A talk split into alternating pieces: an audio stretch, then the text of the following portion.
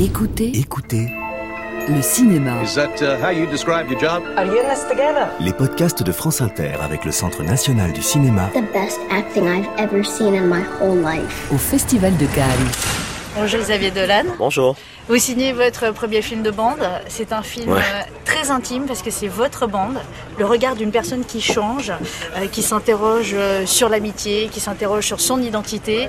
La grande question du film, c'est quelle est ma place? Quelle est, vous, votre place aujourd'hui? Comment vous sentez-vous en Je fait? sais, je sais pas. Écoutez, j'ai fait un film où je me, où je me le demande, où je transpose ce doute à, à- à toute une bande de, de jeunes hommes, de, de, de jeunes amis. Je me le demande. Je l'ai cherché toute ma vingtaine, ma place. Je la cherche encore. Je pense que je l'ai trouvé, toujours un peu plus, à chaque film, à chaque année. Mais je me le demande encore. Il y a quand même une impression de sérénité qui se dégage de ce film. Cool, tant mieux. C'est un peu comme si vous faisiez votre film de jeunesse à 30 ans. C'est des jeunes qui sont à la fin de la vingtaine. Ils sont jeunes, oui, mais c'est plus les, jeunes non plus. C'est pas des jeunes de 16 ou 20 ans. Ou, sais, c'est des, jeunes hommes qui, approchent la trentaine ou qui ont 30 ans déjà. Euh, mais oui, c'est vrai que on dirait que c'est un genre de retour en arrière. Pour moi, je voulais que ce soit un bond en avant, mais c'est vrai que ça retourne dans un esprit, dans une énergie que mais que je sens pas que j'ai exploré du tout, mais qu'on dirait que j'aurais pu explorer, mais bien avant. Et néanmoins, quand vous filmez euh, cette histoire, ce désir naissant entre ces deux hommes, vous le montrez euh, avec de la culpabilité. C'est ça qui nous surprend. Oui, eux ressentent. Ben, C'est-à-dire que c'est pas dans leur nature profonde. Ce sont deux jeunes hommes euh, hétérosexuels qui, sont meilleurs amis d'enfance. Ils ont jamais évidemment pensé qu'un jour ils- ils seraient en proie à ce genre de sentiments, surtout pas l'un envers l'autre. Et puis c'est un film qui explore justement ça, la, la, la transformation, la, la possibilité, le doute, euh, la souplesse qu'on a ou qu'on n'a pas en tant que d'un point de vue générationnel.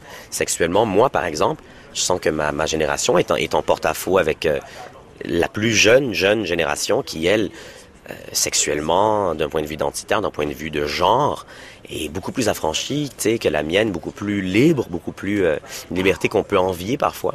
Nous, on a l'impression qu'on s'est fait dire toute notre vie, tu es telle ou telle ou telle chose, puis qu'on appartient à telle ou telle catégorie, puis finalement, l'amour débarque dans nos vies, puis nous pousse à nous à nous demander. euh, mais qui suis-je vraiment, puis, puis où est donc finalement ma place, si elle n'était pas ici, tout ce temps?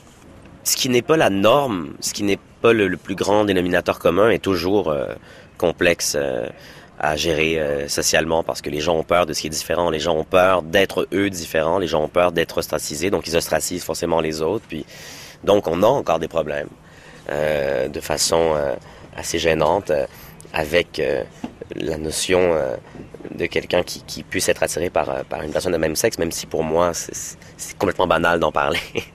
Mais c'est vrai que ça existe encore. C'est pas vraiment un film sur la difficulté d'être homosexuel, c'est pas non plus un film sur l'homosexualité. J'ai jamais fait de film sur l'homosexualité. C'est pas un thème, l'homosexualité.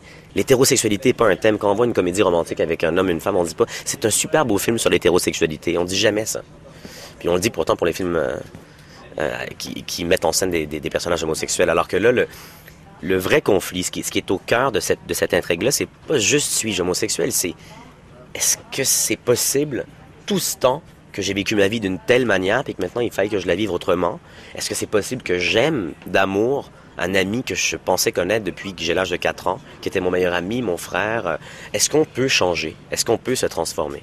Vous tournez ce film euh, au Québec? C'est Ouais. un retour euh, aux sources ou c'est une façon de tourner la page Pour vous, vous retrouvez aussi Anne Dorval que vous aviez tué euh, il y a 10 ans, qui Ouais. joue à nouveau euh, le rôle euh, De ma mère. de votre mère. Ouais. De façon très différente cette fois-ci. Oui, quel désir vous aviez envie d'exprimer à travers ce personnage? J'avais envie de montrer accessoirement vraiment la, la, la, la prison qui est la vie de Max, la façon dont Maxime est, dont les gens vivent à sa remorque, dont lui en fait donne tout aux autres et puis reçoit très peu, reçoit presque rien. J'avais envie de, de d'exposer sa vulnérabilité, puis la, toxicité de son rapport avec euh, avec une mère. J'ai j'ai jamais exploré ce genre de, de relation euh, mère-fils. J'avais envie de d'essayer, j'avais envie d'explorer. Et puis j'avais envie de retrouver Anne, puis c'est toujours euh, euh, intéressant avec un acteur de lui donner un contre-emploi ou quelque chose euh, qu'on l'a jamais vu faire. Puis avec Anne, c'est toujours, on aime toujours repousser un peu les limites de, de, de où est-ce qu'on pourrait bien aller, qu'est-ce qu'on pourrait bien faire, comment on pourrait bien l'habiller, d'où vient cette femme, comment on, comment on se construit ensemble un défi de, de et narratif et euh, créatif pour elle comme actrice et narratif pour moi comme, comme metteur en scène. En tout cas, il transparaît dans ce film et dans ce groupe qu'il y en a toujours un, toujours un individu qui s'en sort un petit peu mieux. Oui, je suis d'accord, mais euh, on sent que les, classes sociales s'entrechoquent dans Mathias et Maxime, puis c'était vraiment important pour moi, cet enjeu, en fait.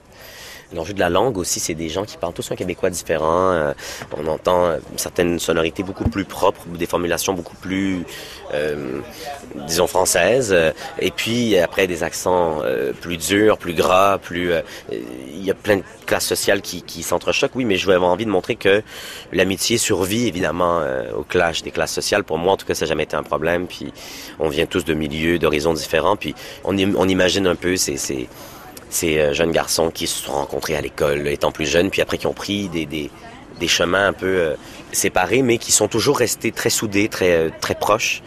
Est-ce qu'il y en a un ou est-ce qu'il y en a plus qu'un ou Mais oui, c'est vrai qu'il y a toujours certaines personnes dans un groupe qui, qui tirent leur épingle du jeu un, un peu mieux. C'est, c'est, c'est le grand jeu euh, social dans lequel on est, euh, on s'est tous euh, euh, enlisés. Merci Xavier. Merci. Écoutez Écoutez